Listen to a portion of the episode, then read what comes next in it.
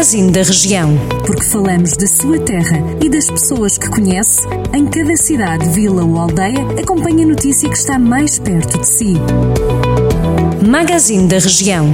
Edição de Micaela Costa. A Santa Casa da Misericórdia de Sinfãs vai construir um novo lar residencial junto ao atual complexo da instituição.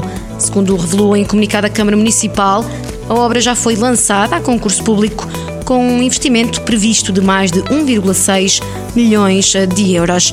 O investimento foi classificado como património no âmbito do Pacto para o Desenvolvimento e Coesão Territorial da Comunidade Intermunicipal do Tamguei Sousa sendo financiado a 85% pelos fundos comunitários. O lar terá uma capacidade máxima para receber 34 utentes, completando a oferta existente de dois equipamentos que acolhem hoje 50 idosos. A sede da Santa Casa da Misericórdia de Lamego vai receber a partir da próxima segunda-feira, dia 18 de outubro, a exposição Mercadoria Humana, que pretende sensibilizar para a temática do tráfico de seres humanos. A inauguração está marcada para as 11 da manhã para assinalar o Dia Europeu de Combate ao Tráfico de Seres Humanos. A mostra, com fotografias de Pedro Medeiros e manequins criados por alunos da Escola Universitária das Artes de Coimbra, é organizada pela instituição Saúde em Português, em parceria com a Misericórdia de Lamego, estando patente até 22 de outubro.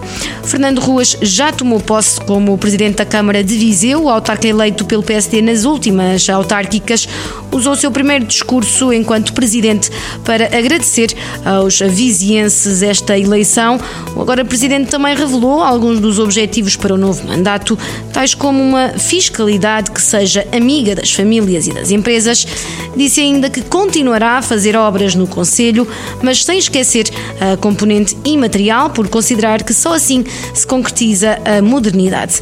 Anunciou ainda o regresso dos Jogos Desportivos, Jogos da Amizade e também do cartaz desportivo da Feira de São Mateus, prometeu a criação de um gabinete da cidade e o reforço dos serviços de higiene e segurança urbana em todo o Conselho.